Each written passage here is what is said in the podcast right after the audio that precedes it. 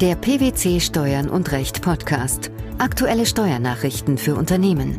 Informativ, kompakt, verständlich.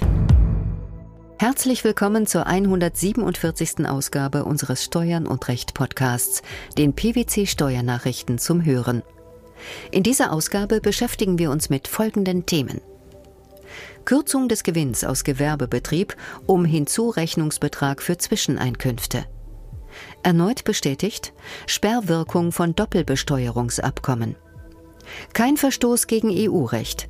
Steuerstundung bei Überführung in ausländische Betriebsstätte.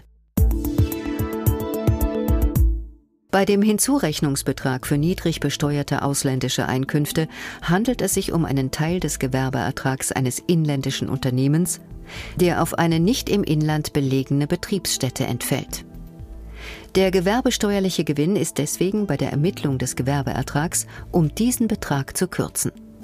Dieses Urteil fällte unlängst der Bundesfinanzhof. Welchen Sachverhalt klärten die obersten Finanzrichter mit ihrer Entscheidung? Gewerbesteuerlich wird die Summe des Gewinns und der Hinzurechnungen um den Teil des Gewerbeertrags eines inländischen Unternehmens gekürzt, der auf eine nicht im Inland belegene Betriebsstätte entfällt. Fraglich war nun, ob bzw. inwieweit gemäß Außensteuergesetz ein Hinzurechnungsbetrag für niedrig besteuerte ausländische Beteiligungseinkünfte aus passivem Erwerb der Kürzungsvorschrift unterliegt. In dem vom Bundesfinanzhof entschiedenen Fall war eine GmbH Alleingesellschafterin einer singapurischen Limited, die Einkünfte aus passiver Tätigkeit erzielte und die dem körperschaftssteuerlichen Einkommen der GmbH hinzugerechnet wurden. Dies war auch unstreitig. Davon ausgehend kürzte die GmbH jedoch ihren um den Hinzurechnungsbetrag erhöhten Gewinn aus Gewerbeertrag entsprechend um diesen Betrag.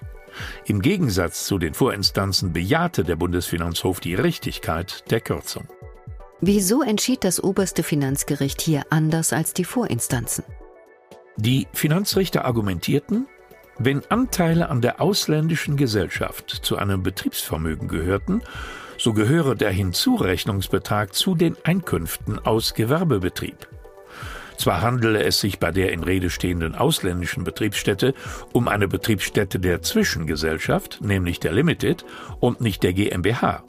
Dies sei aber unerheblich, denn es genüge, wenn Einkünfte auf eine nicht im Inland belegene Betriebsstätte entfallen, so der Gesetzeswortlaut. Aber auch andernfalls wäre das Ergebnis gleich.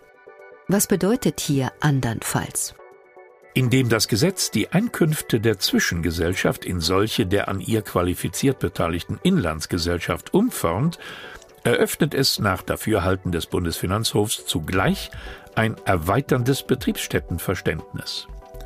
Schließlich bewirke auch die im Außensteuergesetz getroffene Zuordnung des Hinzurechnungsbetrags zu den Einkünften aus Kapitalvermögen nichts anderes.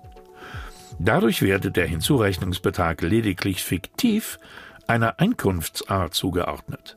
An der Zuordnung des zugrunde liegenden Gewerbeertrags zu der Betriebsstätte der Zwischengesellschaft ändert dies aber nichts. Laut Urteil des Bundesfinanzhofs würde eine gewerbesteuerliche Erfassung zudem eine unsystematische Doppelbesteuerung nach sich ziehen. Warum ist das so?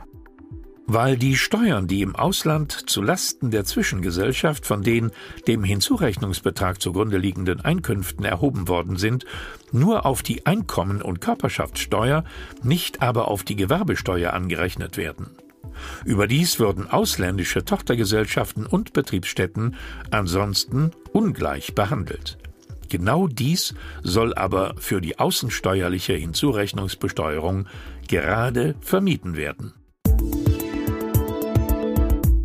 Der Bundesfinanzhof hat ebenfalls erneut in einer Entscheidung die Sperrwirkung von Doppelbesteuerungsabkommen gegenüber nationalen Sondervorschriften bestätigt. Welcher Sachverhalt lag vor? Das Finanzgericht Berlin-Brandenburg hatte die Anerkennung einer Teilwertabschreibung auf ein unbesichertes Darlehen innerhalb eines Konzerns in der Fassung bis zur Änderung durch das Jahressteuergesetz 2008 verweigert.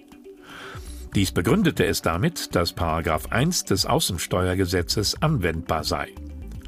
Nach Auffassung des Finanzgerichts stellt die Nichtbesicherung eine fremdunübliche Kondition dar, die auch nicht durch Rückhalt im Konzern oder durch einen erhöhten Zinssatz ausgeglichen werden kann. Welche Ansicht vertrat der Bundesfinanzhof? Nach Meinung des obersten Finanzgerichts ermöglicht der abkommensrechtliche Grundsatz des sogenannten Dealing at Arm's Length gemäß Artikel 9 des Musterabkommens der OECD eine Einkünftekorrektur nach nationalen Vorschriften der Vertragsstaaten nur dann, wenn der zwischen den verbundenen Unternehmen vereinbarte Darlehenszins seiner Höhe nach dem Fremdvergleichsmaßstab nicht standhält.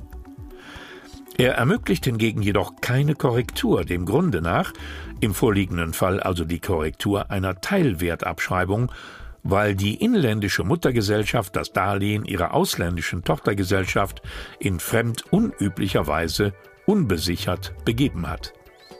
In Übereinstimmung mit dem Schreiben des Bundesfinanzministeriums vom 29. März 2011 entschied das Gericht zudem, dass bei der Beurteilung einer Teilwertabschreibung auf die Rückzahlungsforderungen infolge der fehlenden Besicherung Maßstäbe des sogenannten Konzernrückhalts zu beachten sind. Wie ist das zu verstehen? Demnach stellt der Rückhalt, den die Konzernbeziehung gewährt, bereits eine ausreichende Sicherheit für ein Gesellschafterdarlehen dar. Diesen Gedanken hat der Bundesfinanzhof zuerst im Hinblick auf die Bestimmung des angemessenen Zinssatzes für ein ansonsten unbesichertes Darlehen eines beherrschenden Gesellschafters entwickelt.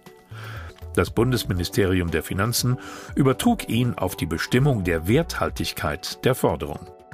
Bereits im Jahr 2012 hatte ein Urteil des Bundesfinanzhofs bestätigt, dass beim Vorliegen eines Doppelbesteuerungsabkommens Sonderbedingungen für beherrschende Gesellschafter wie die Formerfordernis bei Vereinbarungen im Rahmen einer verdeckten Gewinnausschüttung als Korrektiv im Rahmen des Fremdvergleichs ausscheiden.